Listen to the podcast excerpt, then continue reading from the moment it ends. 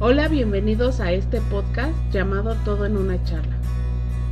Hoy hablaremos sobre el autismo y el diagnóstico. Mi nombre es Alejandra Cuña. Mi nombre es Ricardo Bañuelos.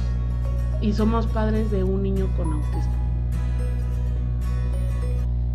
Principalmente vamos a tocar este tema porque tenemos un niño con autismo. Él ahorita ya tiene 5 años y ha sido un proceso un poco complicado y pues difícil.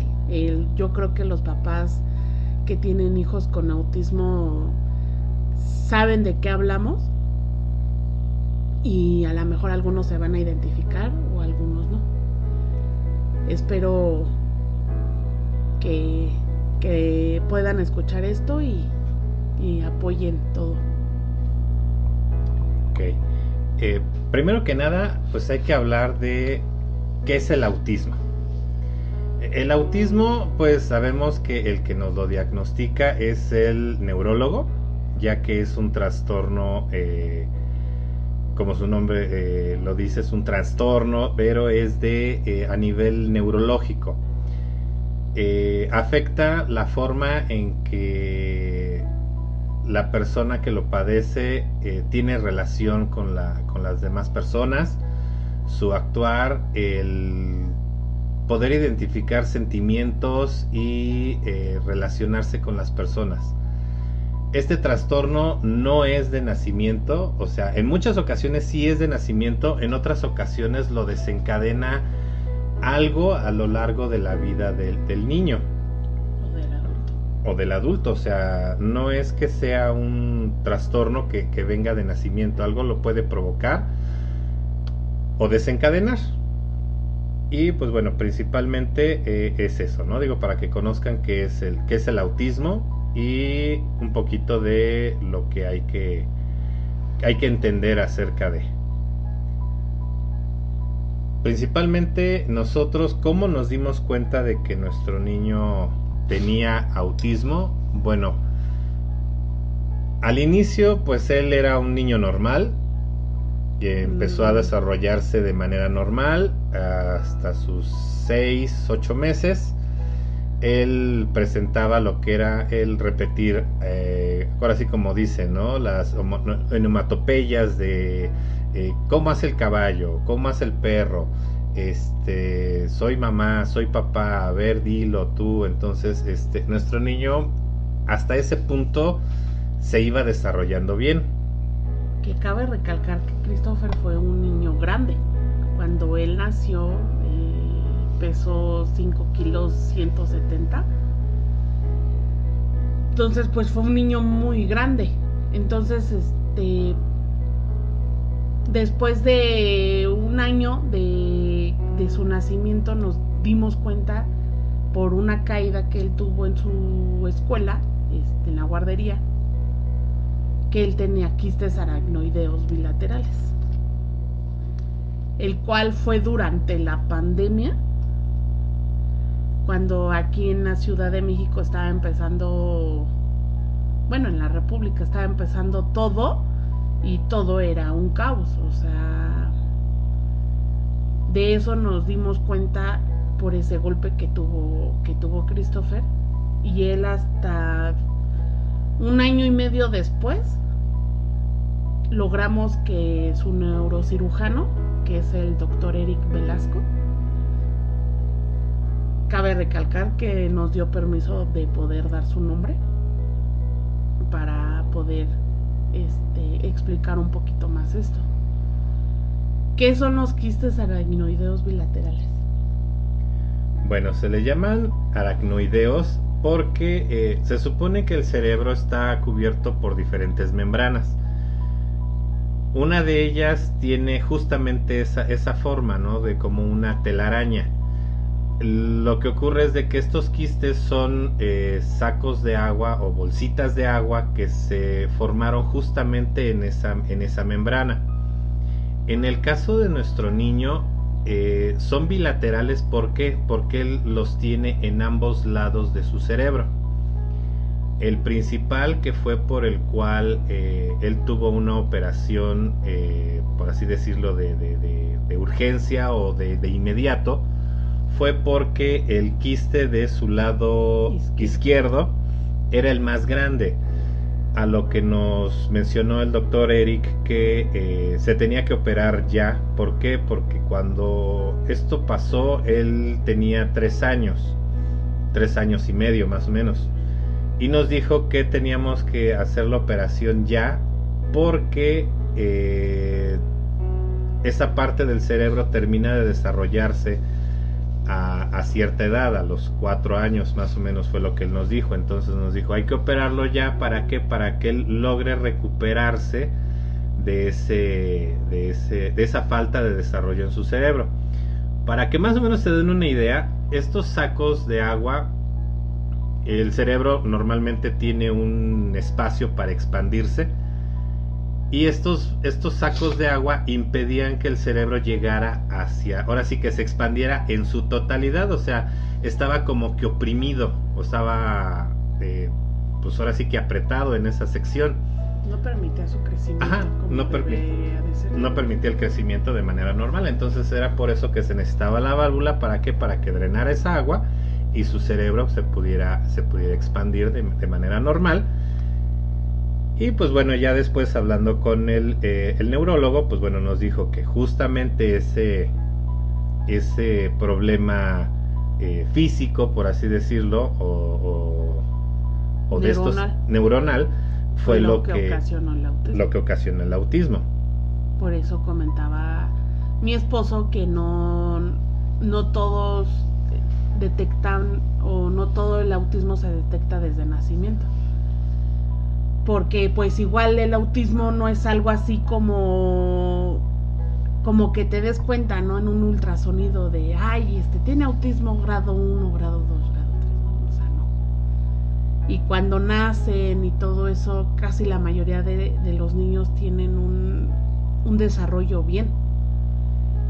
Ya después de cierta edad del año o seis meses o a los dos años, dependiendo del desarrollo de, de cada, de, de cada niño, pues es como se va detectando el autismo.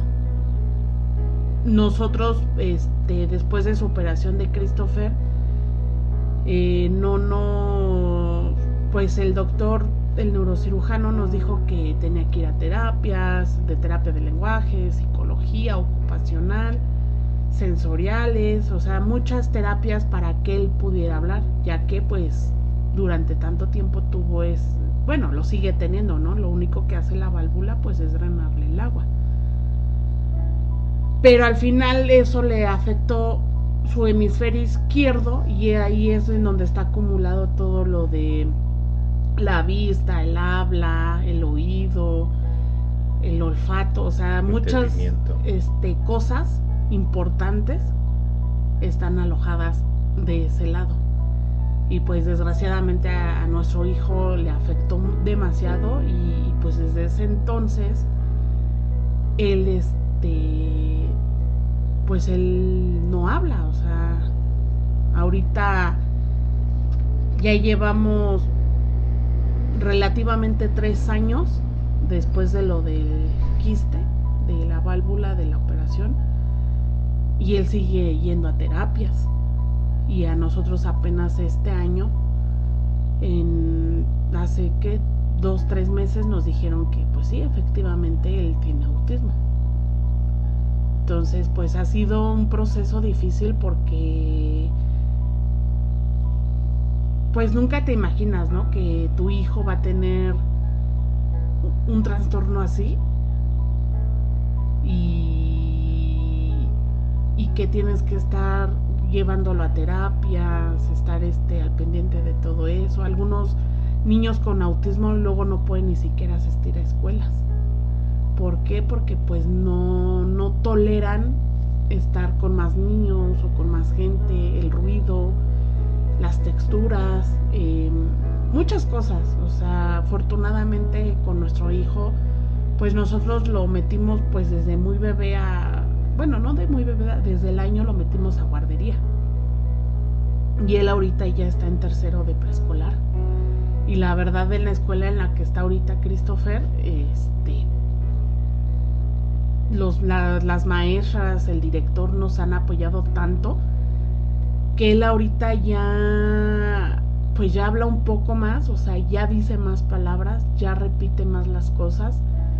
Sí, no les voy a decir, ay, sí, ya se pone a platicar con nosotros, no, pero sí ha sido un logro para nosotros porque pues el no escuchar su voz, pues sí es como fuerte, ¿no? De, de no saber si, si sí va a hablar o no va a hablar. Ahorita pues el neurólogo nos dio relativamente un año para que él pueda hablar bien, más o menos, con palabras este, claves, con pictogramas o, con lenguaje de, señas. O sea, entonces, pues nosotros como papás pues les estamos, le estamos echando todas las ganas porque pues nosotros queremos que nuestro hijo pues logre muchas cosas porque desgraciadamente estamos en un país en donde no hay inclusividad para niños con autismo ni para otros este espectros, o sea, como como niños especiales o con alguna discapacidad no hay escuelas ni profesores preparados para tener a un niño especial, cuando se supone que ya por ley debería de serlo. Y no es así. Nosotros desde ahorita, desde septiembre, ya estamos buscando primaria, aquí donde nosotros vivimos. Entonces, imagínense cuánto falta para el otro ciclo escolar. Nueve meses y ya estamos buscando escuela para ver quién no lo va a aceptar porque pues también otro problema es de que Christopher pues aún no deja el pañal. Y el de ser inclusivos es entender que hay niños que aún no dejan el pañal o que tienen que estar pegados a un peluche o a un objeto para poder estar tranquilos.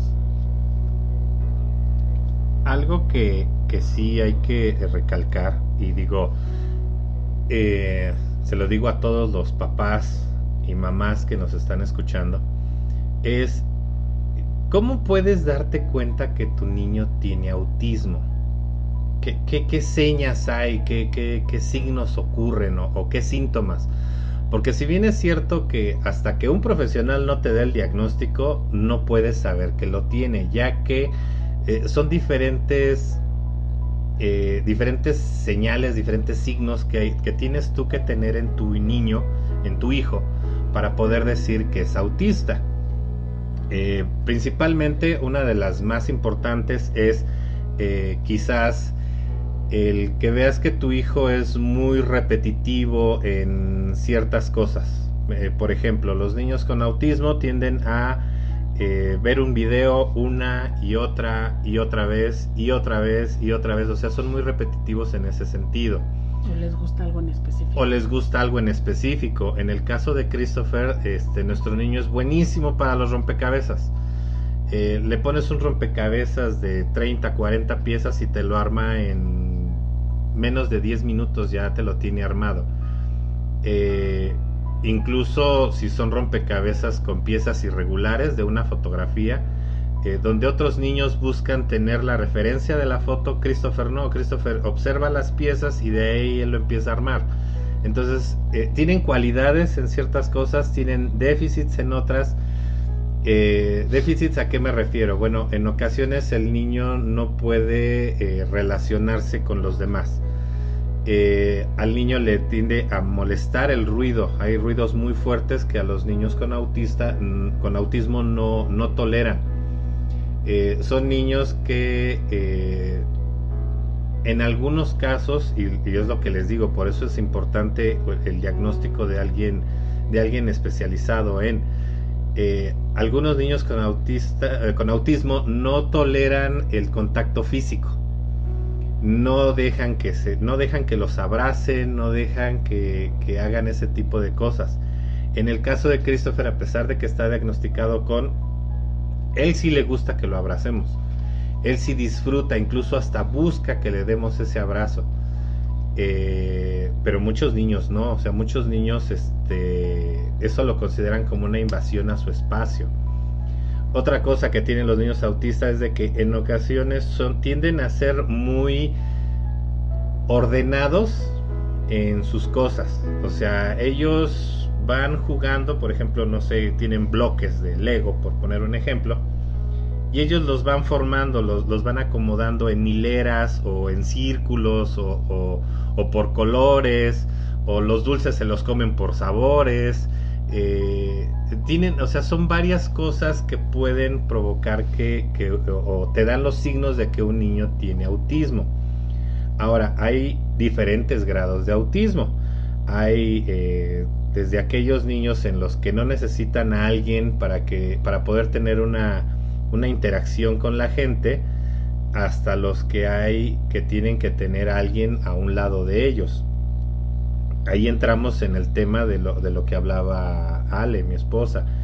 Eh, muchas escuelas, a pesar de que está de moda lo que es el ser inclusivo, eh, y sabemos que es estar de moda. ¿Por qué? Porque una cosa es que digan, ay, aquí somos inclusivos.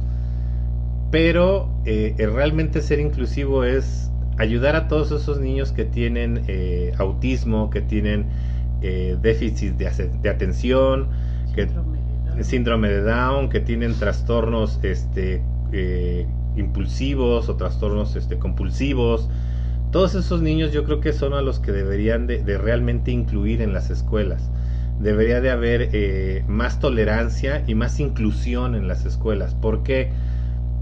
Porque eh, si bien es cierto que hay escuelas en las que te dicen, sí, tráigame a su niño, nosotros nos encargamos de él, muchas veces nada más lo hacen para tener, eh, pues para tener alumnado, para tener una plantilla en su escuela, ¿no?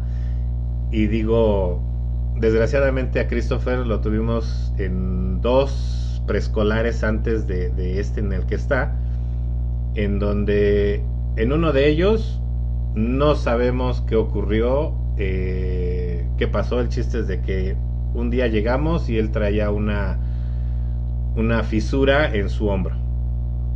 Entonces no sabemos si fue jugando con otros niños, no sabemos qué ocurrió ahí en esa parte, ¿no? En otro, en lugar de ayudarlo, eh, más bien como que le hacían todo. O sea, las maestras le coloreaban, las maestras le iluminaban, las maestras le hacían sus trabajos manuales, eh, no lo dejaban que él se desarrollara. ¿Por qué? Porque pues a final de cuentas él representaba como que un trabajo extra. Un trabajo extra y no sé qué pensaban ellas, que a lo mejor les iba a retrasar a los demás niños y por eso ellas eh, completaban sus trabajos sin darse cuenta que eso le afectaba a, Chris. Eh, actualmente en la escuela en la que está, digo, estamos súper felices. Eh, ya él cursó ahí el, el, resto del segundo y ahorita inició el tercero. Y ha sido muy, muy distinto. Ahorita Christopher controla muchísimo más la fuerza a la hora de, de iluminar. Este ya no lo hace cerrando el puño en el lápiz y rayoneando ya trata de hacerlo un poco más, más concienzudo. Este, está empezando a, reconocer las letras, a tratarlas de, mezclar con, con vocales para formar sílabas y armar palabras. O sea, ha sido todo un trabajo con, él, ha sido todo un, un, reto. un reto, un viaje realmente. Y pues bueno, lo que queremos también es de que muchos de los, de los papás que, que nos están escuchando, si ves que tu hijo no, no, no habla, llegó a los tres años y no habla, o menos, o menos, ¿no? Porque esto hay que, hay que tratarlo desde antes. Si ves que tu niño al, al año, al año y medio no te, no te logra decir papá, mamá, eh, leche, eh, palabras básicas para comunicación, si nosotros te aconsejaríamos, si nosotros te diríamos, llévalo con un especialista. ¿Quién es el especialista? Un neurólogo. Pediatra. Un neurólogo pediatra. Tiene que ser eh, forzosamente pediatra. O sea, un neurólogo, pues digo, puede atender adultos, ¿no? Es más para adultos, pero un neurólogo pediatra es el que te va a poder ayudar y darte el diagnóstico real si tu niño lo tiene o no lo tiene. Ahora, puede que no tenga autismo, puede que tenga Asperger, que es otro trastorno similar al autismo, pero el Asperger se, se manifiesta de otras formas. O El- déficit de atención. Exactamente, o puede tener déficit de atención, o puede tener un trastorno eh, con- convulsivo. ¿Qué, qué significa esto? Bueno, que el niño tiene que hacer ciertas cosas este, constantemente, toque, como, ajá, como, como tocar tres veces algo, o, o tener algo en la mano, o tocarlo. Eh, son varias cosas, ¿no? O sea, tienes que, tienes que ir forzosamente con un neurólogo eh, pediatra. ¿Para qué? Para que te dé ese diagnóstico. Otra de las cosas que mencionó Ale, que, que quiero tocar ahorita antes de, de cederle la palabra, es que los niños con autista, con autismo, o los niños autistas, perdón, eh, tienden a tener un tótem. ¿Qué es un tótem? Es un objeto que les brinda a ellos seguridad, que les brinda eh, como que su zona, su zona segura. Puede ser un peluche, puede ser una cobija, puede ser este sus zapatos, pueden ser diferentes cosas. En el caso de Christopher, él tenía un peluche al cual era muy allegado, él lo tenía siempre. De hecho, cuando a él operaron, incluso le, solicitamos a, los doctores que nos dejaran que, que lo tuviera, porque él literalmente si no tenía ese peluche no dormía. Hasta que eh, en una guardería en la que él estuvo, nos hicieron el favor de perdernos el peluche. ¿Qué ocurrió? Como les explico, los niños con, autismo tienen que tener ese tótem, esa zona segura. Desgraciadamente para Christopher, él asumió su zona segura en el pañal. Entonces nos está costando mucho trabajo que él deje el pañal. ¿Por qué? Porque si yo le quito el pañal para ponerle un calzoncillo entrenador, él llora. Él no quiere dejarlo. ¿Por qué? Porque esa es su zona segura, es su zona de, de seguridad. Entonces es importante también conocer e- esos signos. ¿Por qué? Porque a final de cuentas, el, imagínense, en el caso de nosotros, ahorita para que él deje el pañal va a ser todo un reto. Porque si para él eso es significa seguridad, ¿cómo le quitas a alguien o a un niño este esa zona de, de- de- seguridad, el sentirse bien, el sentirse seguro? E- Es difícil y sí, yo sí siento que muchos padres deberíamos de estar conscientes en ese sentido.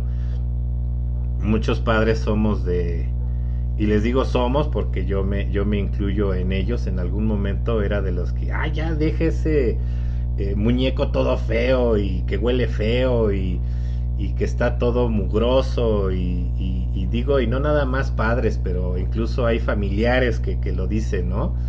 Ay, su, tu muñeco todo feo que andas trayendo para todos lados, ya déjalo, o sea, velo cómo está de mugroso, ¿no? O, o nos dicen a nosotros como padres, ¿no? Ay, ¿por qué dejas que tu hijo tenga ese muñeco todo feo? Lávalo, o sea, velo todo está puerco, o sea, sin saber realmente que ese, ese, ese muñeco, ese, ese peluche sucio o, o que huele de cierta forma, es como que la firma que el, que el niño tiene para saber que es el de él, que es su zona segura, que es su seguridad. Entonces, e- es a lo que voy, o sea, nos falta mucho en tema como sociedad para poder ser inclusivos con niños así y ser comprensivos. ¿Por qué? Porque a mí me ha tocado ver en un centro comercial donde llega un niño con, con un trastorno de este tipo y la gente voltea a verte como si fueras bicho raro. O sea, como de, ay, ¿qué le pasa a ese niño? ¿No? O sea, ese tipo de comentarios, ese tipo de, de miradas duelen y duelen mucho, ¿no? ¿Por qué? Porque tú qué más quisieras que decirle, ¿sabes qué? Pues mi hijo tiene esto, mi hijo presenta una condición. O sea, no es que yo sea un mal padre o que lo tenga mal educado, o sea, nos falta mucho para poder ser este Empatía. empáticos, tanto con los padres, con el niño, con todo.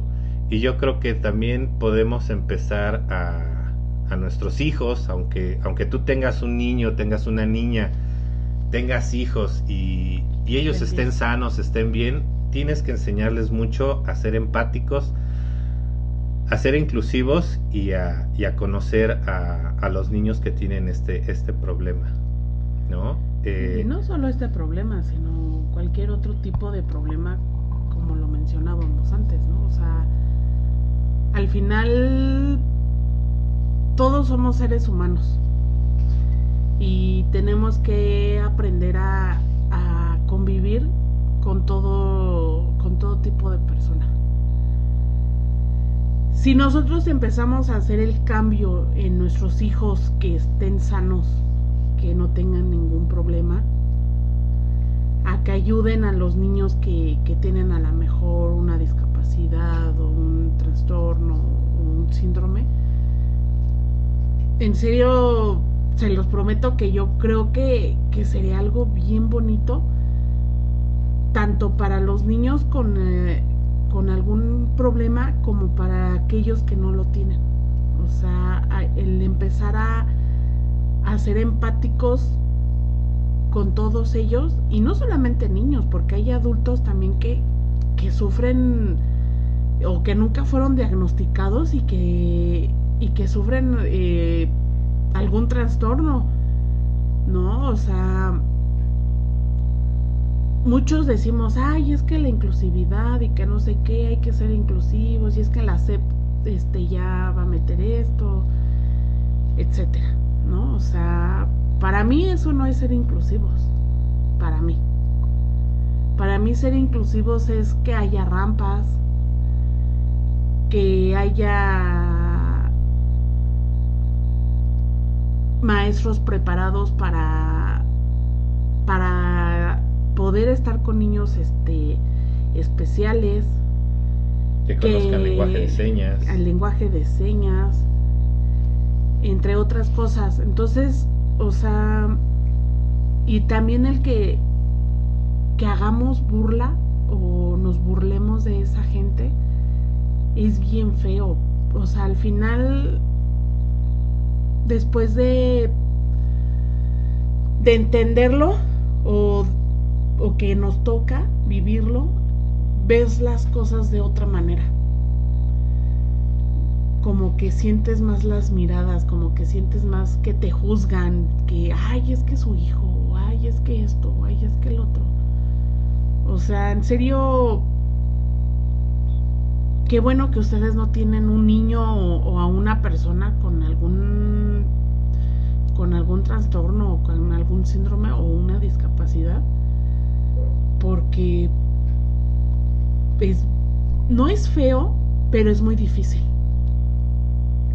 Y todos tenemos, todos los papás que, que tenemos a alguien especial en nuestra casa o en nuestra familia, tenemos que llevar como un tipo de duelo y también lo tenemos que tratar. O sea, también nosotros como papás tenemos que ir con el psicólogo para platicarlo, porque sí ha sido en nuestro caso ha sido muy complicado porque, o sea, el, el que también hasta tu propia familia no, no vea que tienes a un hijo de 5 años con autismo y no le digan a sus hijos, oye, ¿sabes qué? Respétalo, no seas grosero, no pegues, no hagas el otro. No, o sea, desgraciadamente no, no, está, no estamos, y voy a hablar en general, no estamos educados de la manera para, para poder respetar a una persona así. Imagínense hablando de, de, pues de tu misma familia, o sea, que no, que no te respeten a ti y no respeten a tu hijo o a tu familiar como tal. O sea, eso quiere hablar mucho de, de, esa persona o de estas personas. La gente también desconocida que te juzga, que te voltea a ver y que, o que te da consejos y tú así como de, o sea, pues lo tomas, ¿no? El consejo quizás, pero te lo dicen de una manera así como de, ah, este, no sé si está teniendo a lo mejor un, un episodio de, de, porque escuchó mucho ruido y se puso mal y todo eso y que digan, ay, eduque bien a su hijo, o sea, mejor cállate. O sea, realmente no sabes por lo que está pasando mi hijo y no es un berrinche porque quiere algo. O sea, él está mal o se puso así porque hay mucho ruido o lo tocó una persona o tocó él algo que no tenía que haber tocado o sea, son muchas cosas. Igual en las escuelas ha sido bien difícil eh, porque pues no ha sido fácil haber encontrado esta, este kinder ahorita. prueba eh, y error, prueba y error. O sea, al final sí es bien complicado porque pues dices, híjole, y si le hacen algo, si la maestra le pega o si los niños le pegan o lo insultan o sea, ya ahorita, como les comentaba en, hace un momento, el estar buscando desde ahorita ya primaria, donde yo me, yo sepa que me lo van a cuidar y lo van a atender bien, ha sido muy complicado porque pues yo no sé si me lo van a tratar bien y todo lo que hemos avanzado con él, que en un ratito lo echen para atrás todo, porque eso también les, les causa mucho daño a, los niños, el que no los traten bien, el que no se sientan seguros, o el que les peguen o hagan otro tipo de cosas, los atrasa porque pues se vuelven a, a, a retraer, así como de, ay, este, no, pues... Comienzan a ser cohibidos de nuevo. O sea, volvemos de cero. Y ya todo lo que habíamos avanzado durante tres años, en un ratito te lo echaron todo para atrás y pues eso como que dices, no manches, o sea, ¿y ahora qué voy a hacer? ¿No? O sea, y también el tener una red de apoyo, ya sea con amigos o con tu misma familia o, o con quien sea, también es bueno, porque también uno como padre llega un momento en el que estás tan saturado de tantas cosas, terapias, escuelas, este, episodios, este, que no quiere hacer tarea o que la escuela hizo algo, o muchas cosas, ¿no? O sea, uno trae tantas cosas luego en la cabeza que llega un momento del día en el que dices, ay, ya quiero descansar. Y pues sí, o sea, llega la noche y es así como que, ay, silencio, tranquilidad pero vuelve otra vez la, el día siguiente y es otra vez empezar con, con muchas cosas, ¿no? Porque puede tener días buenos. Sí, claro. Como puede tener días malos, ¿no? O sea, no siempre va a ser bueno, pero tampoco no va a ser malo, ¿no? O sea, al final llevamos unos días muy buenos, días malos, pero sí llega un momento en el que quisiéramos este escaparnos un ratito, ¿no? De, decir, ay, te encargo tantito a mi hijo, amigo, primo, hermano, mamá, papá, tío, pariente, lo que sea, lo que lo que tengas cerca y que te apoyen realmente y que no te juzguen de que, ay, ya se va a ir con sus amigotes y que no sé qué y ya se va a ir a tomar o ya se va a ir a no ni siquiera sabes a dónde me voy a ir, a lo mejor me voy a ir a un lugar, a acostarme, a dormir. No, o sea, no necesariamente tengo que ir a tomar o a ir a divertirme, no. Algunos solamente necesitamos un respiro, descansar. Sí, porque digo, y, sí es muy, muy fácil que, que la familia te juzgue y la familia te, te critique y, te diga y te torne. Eh, eh, principalmente saben en qué parte. Y digo que nos pasó muchísimo con Christopher. Christopher es muy selectivo para la comida. Pero muy selectivo. Eh, te puedo decir que Christopher, su comida es arroz, sopa, este, pastas principalmente arroz, embutidos. embutidos como salchichas, jamón, este, sándwiches, queso, eh, quesadillas y, eh, y, ya. Ah, bueno, y frijoles. Frijoles le gustan mucho. pero son cierta, o sea, cierta gama de alimentos que él, él prefiere comer y a él le gusta comer. ¿Por qué? Por la textura, porque ya conoce a qué sabe el alimento. Él no es de probar cosas nuevas. A él no le gusta probar cosas nuevas. Y el, por ejemplo, ir a una fiesta y que preguntamos, porque digo, y, lo hacemos, o sea, ya lo hacemos como padres de... sí, porque, y es hasta incómodo. un niño así, y es incómodo que este, ¿qué vas a dar de comer, no? En la fiesta. Este, ay, voy a hacer taquiza. Y tú en tu mente ya estás pensando, le tengo que llevar un topper con sopa. Le tengo que llevar un topper con arroz. Y la gente se te queda viendo así como de que ay, qué niño tan sangrón, ¿no? no quiere comer carne. Perdónenme, pero no es que sea sangrón, es que su condición no le permite probar alimentos nuevos es muy difícil. Si Christopher come una vez cada dos meses nuggets de pollo, júrenlo que para nosotros es día de celebración. Porque él no come carne, pero si ni de broma. O sea, le puedo poner un plato ahí. O sea, muchos padres, y digo muchos padres, éramos de los de, ay, déjales el plato ahí. Va a comer cuando él tenga hambre. O, o déjalo ahí que se muera de hambre hasta que la misma hambre lo haga que coma. En serio, señores, no se los recomiendo. Eh, sus hijos tienen que comer las cosas, aunque no tengan autismo, tienen que ir comiendo a su ritmo. Y, y sí les puedes dar la probadita y pruébalo a ver si te sabe. En el caso de Christopher, yo le acerco la comida y lo primero que hace es me cierra los labios y me voltea la cara. ¿Por qué? Porque no le gusta. Entonces es todo un tema, es todo un tema esta parte. O sea, no crean que nada más es que, que el niño no se pueda relacionar con otros niños no es que, que tu hijo... Algunos no aceptan algún tipo de tela. Exacto. Sí, o sea, nosotros con nuestro hijo sí tenemos la fortuna de que sí nos acepta todo tipo de tela. Pero hay muchos que no la aceptan, o las etiquetas. Sí, no, o sea, tienes que quitar la etiqueta, la costura, tienes que buscar eh, eh, ropa sin costura o calcetas sin costura.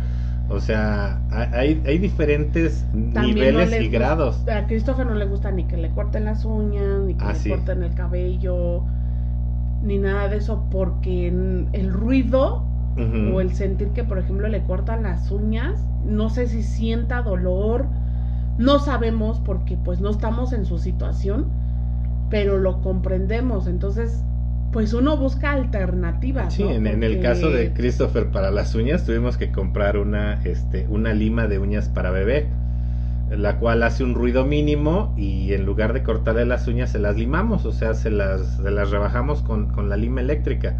¿Por qué? Porque él, él, él ve nada más el corta uñas y ya es un llorar, hagan de cuenta que le estoy cortando un dedo. O sea, es muy sensible en ese sentido. Lo mismo pasa con, con, el cabello. A él tuvimos que comprar una máquina y a él ya se lo rasuramos así como si fuera casi estilo rapado. Para que le tarde más en crecer. para que le tarde más en crecer. ¿Por qué? Porque el simple hecho de que tú lo sientes en una silla para cortarle el pelo y escuche al Señor con las tijeras y, le, y, se lo empiece a peinar para cortarlo, ya estuvo que no se va a dejar. Y del lado de donde tiene la válvula, este, siente así como que no sé, no, pues no, no sabemos realmente qué sienta, ¿no? no sabemos. Pero ahora, la última vez que se lo cortamos, se lo cortamos nosotros. Este, y yo tengo un balde con frijoles y de más semillas para porque eso es muy sensorial para él, se tranquiliza mucho cuando él tiene berrinches o así sus episodios. Le doy eso y se tranquiliza, wow, eh, o sea, en serio que es otro Chris. Y se lo puse mientras mi esposo le cortaba el cabello, yo le puse el, el balde con, con frijoles y las, y las otras semillas y hasta estaba risa y risa. Sí. O sea, y ahí aprendimos otra modalidad para que se deje cortar el cabello y él no sufra. ¿Por qué se lo cortamos cortito? Van a decir, ¿por qué no se lo dejamos largo? Pues porque él, no sé si sean todos los niños con autismo, desconozco ese tema, pero los niños con, eh, bueno, principalmente Christopher, este, genera mucho calor. sea, demasiado. Es como un hornito de pan, así, literal. Y, tiene mucho calor él siempre. Y él le que empieza a crecer el cabello y está sude y sude y no, mm, como que no se halla. Ese es otro tema con él, con el cabello, que no se halla con el cabello muy largo porque empieza a generar demasiado calor en su cabeza y eso hace que él como que se estrese. Entonces por eso nosotros se lo cortamos cortito, así, o sea, con la 1. O sea, con la máquina y la esta del 1. ¿Por qué? Porque pues así le tarda más en crecer y no se lo cortamos a cada rato. O sea, porque si se lo dejamos acá de un peinadito bonito y todo eso, pues por lo menos cada 15 días sí se le tiene que estar cortando para que le quede igual y no le crezca más y todo eso. Y ahorita con el cabello así, pues por lo menos cada dos meses o mes y medio, dependiendo. Ahorita que ya se vienen los tiempos de frío, este, pues a lo mejor un poquito, te tardas un poquito más, ¿no? O se lo cortamos con otra con otro número de la máquina, ¿no? Para que no lo tenga tan, tan Ajá, Pero ahorita, por ejemplo, ahorita en la tarde, en el día hace demasiado calor y él sí tiene el cabello largo, uy, no, hasta en la escuela nos dicen, ay, no, ya le van a cortar su cabello. Porque sí, sí, sí se altera, se estresa mucho con el calor y no puede, igual cuando los viernes él va a terapias eh, por parte de, de Uris, aquí donde nosotros vivimos, y me pide que le quite la camisa y todo porque pues venimos de la escuela y todo eso y nos pasan a dejar. Y me dice casi, casi, Christopher, así de quítame la camisa, me estoy muriendo de calor, mamá. No me ves que sudo y está hasta rojo y con sus cachetitos rojitos, rojitos. Y se la quito y él entra súper feliz. Aparte, pues adora a sus terapeutas, ¿no? Pero sí, este, o sea, son cosas que uno va aprendiendo con el tiempo vas agarrando como que la maña a, ciertas cosas. Él, este, no se tapa los oídos cuando escucha ruido, pero cuando es muy excesivo el ruido, sí se lo tapa, pero porque le está poniendo como que atención a eso. Si él está jugando o en el teléfono, por ejemplo, en una fiesta, que él esté jugando o que le prestemos el celular, él este, está en su enfocado en lo que está haciendo y no le pone atención al ruido. Entonces como que eso no, no tenemos tanto problema, pero sí lo tenemos en la comida, que yo siento que es un tema un poquito más complicado, la comida, porque sí como comenta mi esposo, o sea, el estar preguntando a veces hasta da pena, porque luego yo siento que pues sí se molestan, así como de como, ¿para qué quieres saber, no? pues es que quiero saber por mi hijo que es autista, ¿no? O sea, tú que eres mi familiar, sabes que tengo un niño con autismo, pero como les decíamos hace rato, no todos tienen la información o no saben que un niño con autismo no come ciertas cosas, ¿no? Porque pues sí nos han dicho, es que ¿por qué no come tu hijo esto? Porque pues no le gusta y no lo vamos a obligar. No, o, nos juzgan, ¿no? Nos dicen, ay, es que deberías de darle este arroz con caldito de pollo. O deberías de desmenuzarle... Ah, no le gusta el caldo, o sea, no... Las sopas de de, caldo de como la de fideo, estrellita y esas, no le gusta el caldo, o sea, se la damos literal hay seca. Que Ajá. Sí. sí. o sea, eh, eh, y digo, y la, familia hace eso, ¿no? O sea, ay, es que deberías de darle eh, caldito de pollo con su arroz, ¿no? O, o, desmenúzale el pollo para ver si así se lo disimulas y, y se lo come. Créanme, señores, que no se lo comen. O sea, los niños con autista, con autismo son súper, súper eh, meticulosos en ese sentido.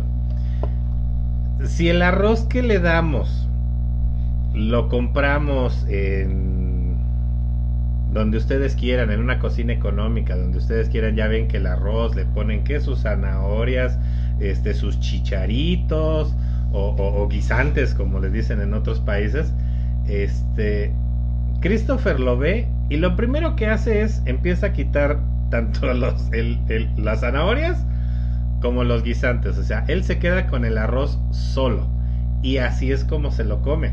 Y si no le gusta de sabor, tampoco no Ah, sí, si no le gusta de sabor, tampoco se lo come. Digo, ahorita nosotros nos hemos inventado formas de que él coma un poco más sano en el sentido de, por ejemplo, a la sopa de pasta yo le pongo espinacas para que se hierva la pasta con las espinacas y al menos coma algo de, de, lo que suelta la espinaca. O en el jitomate se le muele calabaza o zanahoria. O, para el arroz, ajá, le, le, muelo o zanahoria o le muelo chayote o le muelo calabazas para que el arroz ya esté impregnado de lo de la, la verdura para poderle meter eh, eh, otros nutrientes porque digo a final de cuentas pues el puro arroz solo pues no lo va no lo va a nutrir no y toma agua uy ah, no y leche también. Qué bárbaro. O sea, sí toma demasiada agua. Él no toma refresco, nada, nada de refresco. Hay muchos este, que, que sí les gusta, pero él no. No les va a decir que no come dulces, porque sí come dulces y come muchos. O sea, cuando él anda de, en una fiesta de acá y el dulcecito aquí y el dulcecito allá, de él no le él no para hasta que no le ve fin a la cajita o a la bolsita. Entonces, este, pero no le gusta el pastel. Este, algunas cosas no le gustan de dulce, o sea, por ejemplo, el refresco una vez le dimos este un traguito porque no teníamos agua en ese momento, dijimos, "Hay que darle un traguito." Pues yo creo que no le gustó como que la sensación del gas las burbujas en la boca y, no no lo aceptó y, no toma el este refresco. Sí toma jugo. Sí claro que sí toma jugo. Casi no pero sí lo toma. Pero sí o sea y hay niños que no se les permite nada de dulce o nada de azúcar o cafeína. ¿por qué? porque se alteran más o no duermen o no hay poder humano que los detenga y pues ahora sí que, pues se pudiera decir que tenemos suerte de que Christopher no tenga muchas cosas tan, tan fuertes en ese aspecto que él tolera varias cosas. Dentro de su diagnóstico, o sea, eh, de, que, de que él es autista, nos hemos dado cuenta de que él no tiene tantos problemas como otros niños con, el autismo, ¿no? O sea, hay niños con autismo que van a un centro comercial y si oyen un ruido fuerte, si oyen un, la música muy fuerte de un promocional, lo que sea, este, se alteran, se alteran totalmente. Y hay muchos niños que, que son muy de rutinas. Mm. Christopher sí es como de rutina, pero no al 100%, como un 40% yo creo es de rutina, porque ya sabe qué va a pasar de lunes a viernes, por ejemplo, que es levantarse, eh, tomarse su leche, irnos a la escuela.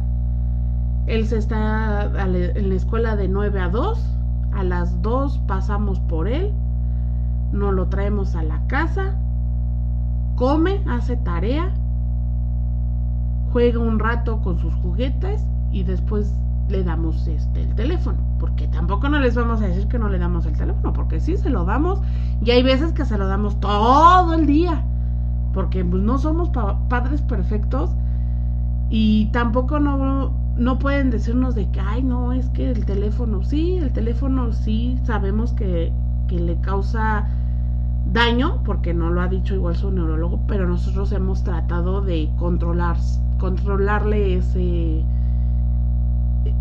ese hábito, ¿no? Del teléfono. Sí, o sea, reducirlo lo más posible, digo, ahorita. Pero pues también le ha servido mucho porque, por ejemplo, él, él ahorita lo que él tiene mucho, y eso también las terapeutas me han dicho mucho, de que confunde mucho el inglés con el español.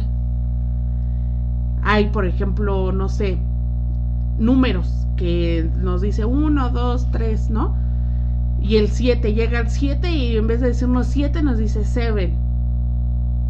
Y después 8, 9 y así, o sea, cosas así igual con el abecedario, no lo dice en inglés y hay letras que no las dice en inglés. Entonces... Y, y en el caso de Christopher tiene un porqué, digo, eh, lo que nos explicó el neurocirujano es de que el, el, agua, el habla, el, el, lenguaje primario, por así decirlo, se aloja del lado izquierdo, que es donde Christopher tenía el quiste más grande. Era del lado izquierdo, que es donde se aloja el lenguaje primario.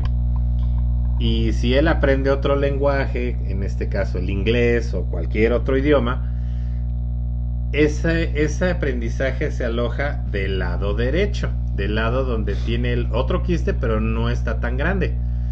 Entonces, por eso a Christopher se le facilita también el inglés o otra lengua.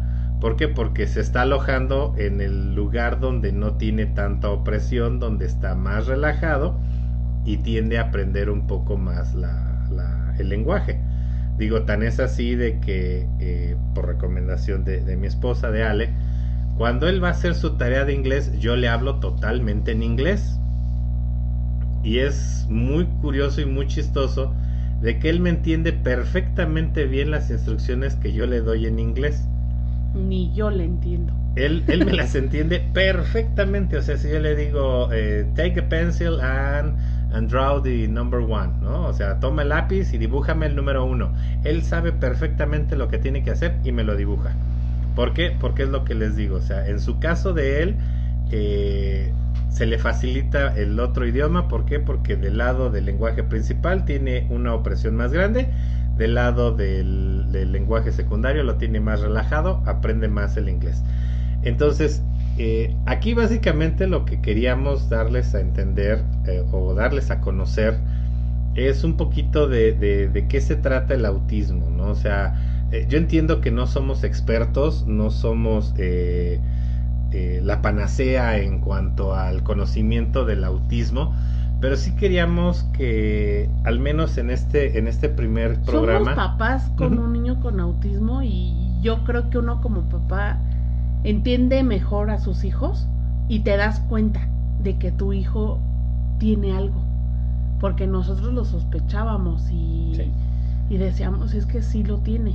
Porque pues empieza uno a leer, empieza le empezamos a preguntar a los doctores, terapeutas, o ve uno películas como por ejemplo la de Good Doctor, que empiezas a ver al personaje y dices, Christopher hace eso, o, o mi hijo hace esto, ¿no? Entonces, este, te empiezas a, dar la, a la idea, ¿no? Pero hasta que no te lo dice un profesional, te quedas así como que, wow, sí lo tiene.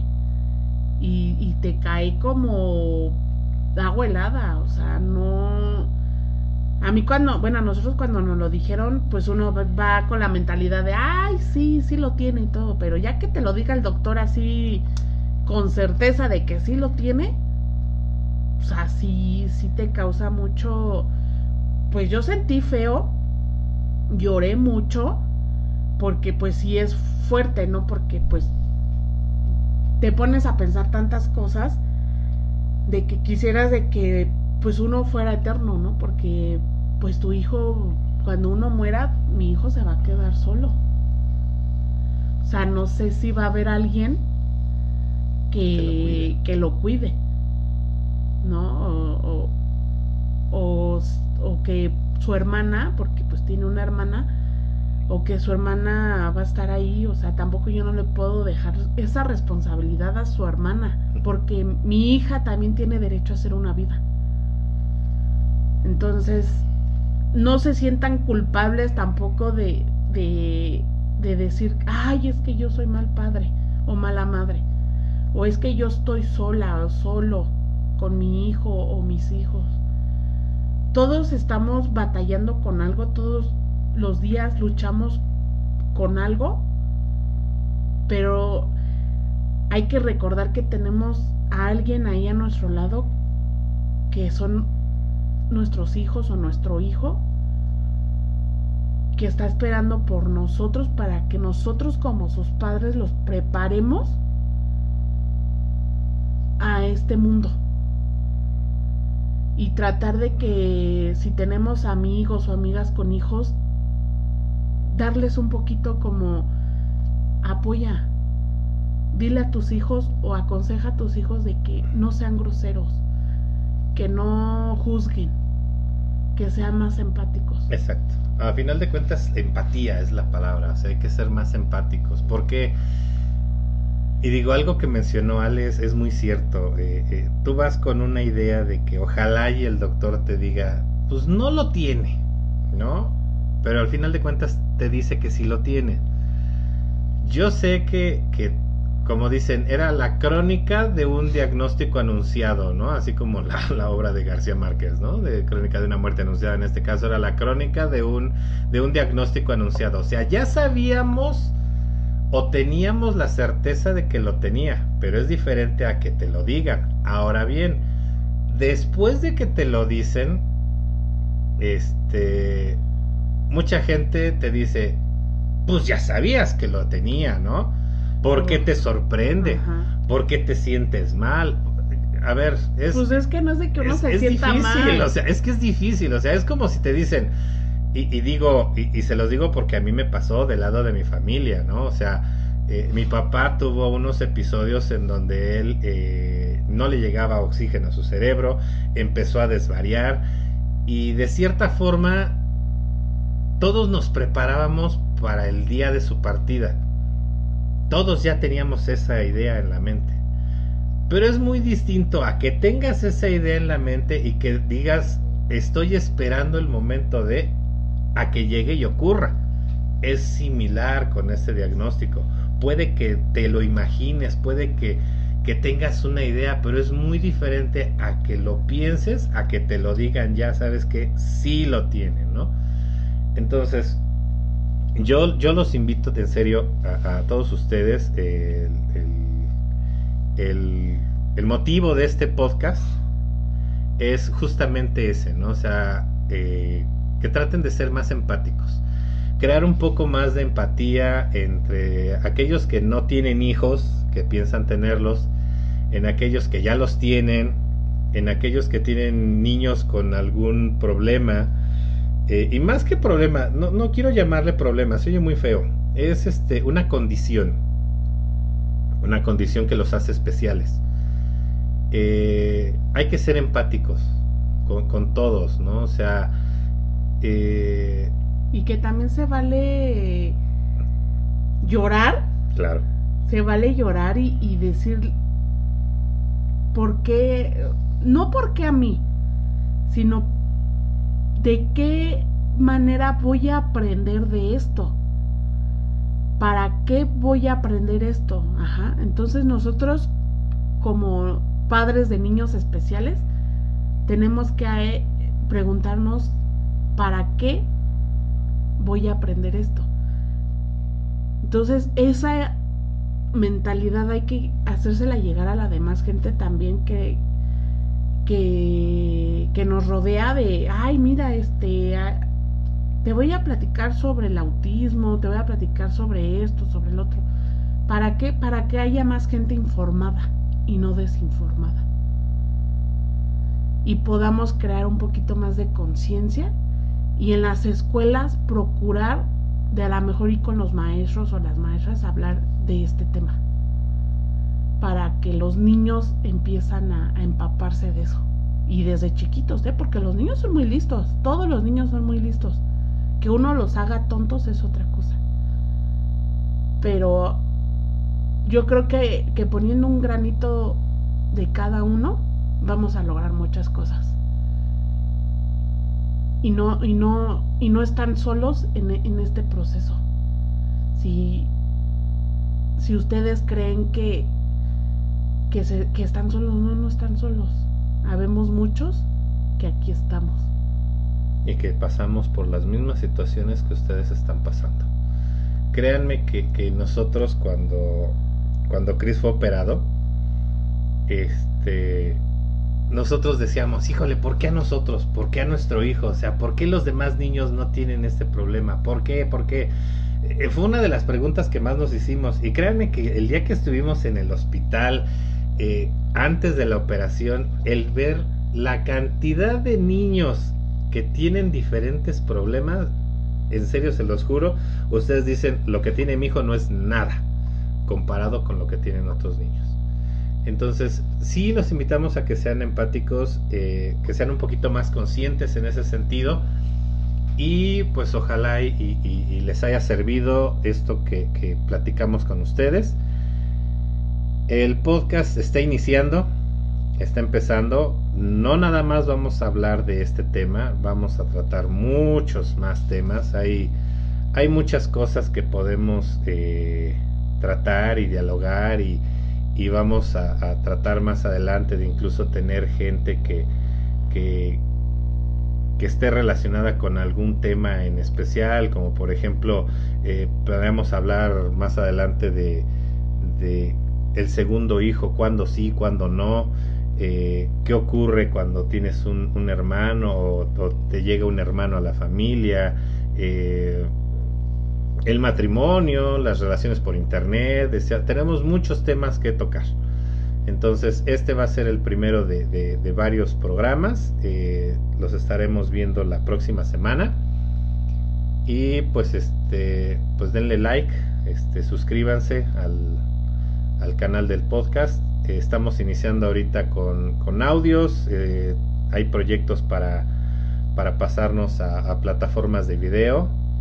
Y este este, y nos puedan comentar. Y nos puedan comentar y desde ahorita, ¿no? Comenten, eh, denos sugerencias, pregúntenos si alguien quiere los datos de contacto del doctor Eric Velasco, que es el, el neurocirujano de CRIS aquí en la Ciudad de México. Eh, se lo proporcionamos con todo gusto para que para que lo vayan a ver, eh, consternen una si cita. que se haga una entrevista con él. También lo podemos, hacer, A final de cuentas, eh, estamos a, las sugerencias que ustedes nos vayan haciendo. Como les comento, el podcast está iniciando. Eh, tratemos de hacer una, una bonita comunidad tratando diferentes temas de diferentes puntos de vista. Y apoyarnos en este tipo de, temas este, como un poquito más complicados para, pues como les decíamos, no, no nos, este, no se sientan solos y, y podamos, este, hacer un poquito más de conciencia en todo. Y poder platicar de cualquier otro tema. No, no necesariamente de esto, sino de cualquier otra cosa que quisieran que hablemos o, o así. Entonces, pues, muchas gracias por escucharnos. Que estén bien. y, Pues estén bien, cuídense y nos vemos la próxima semana.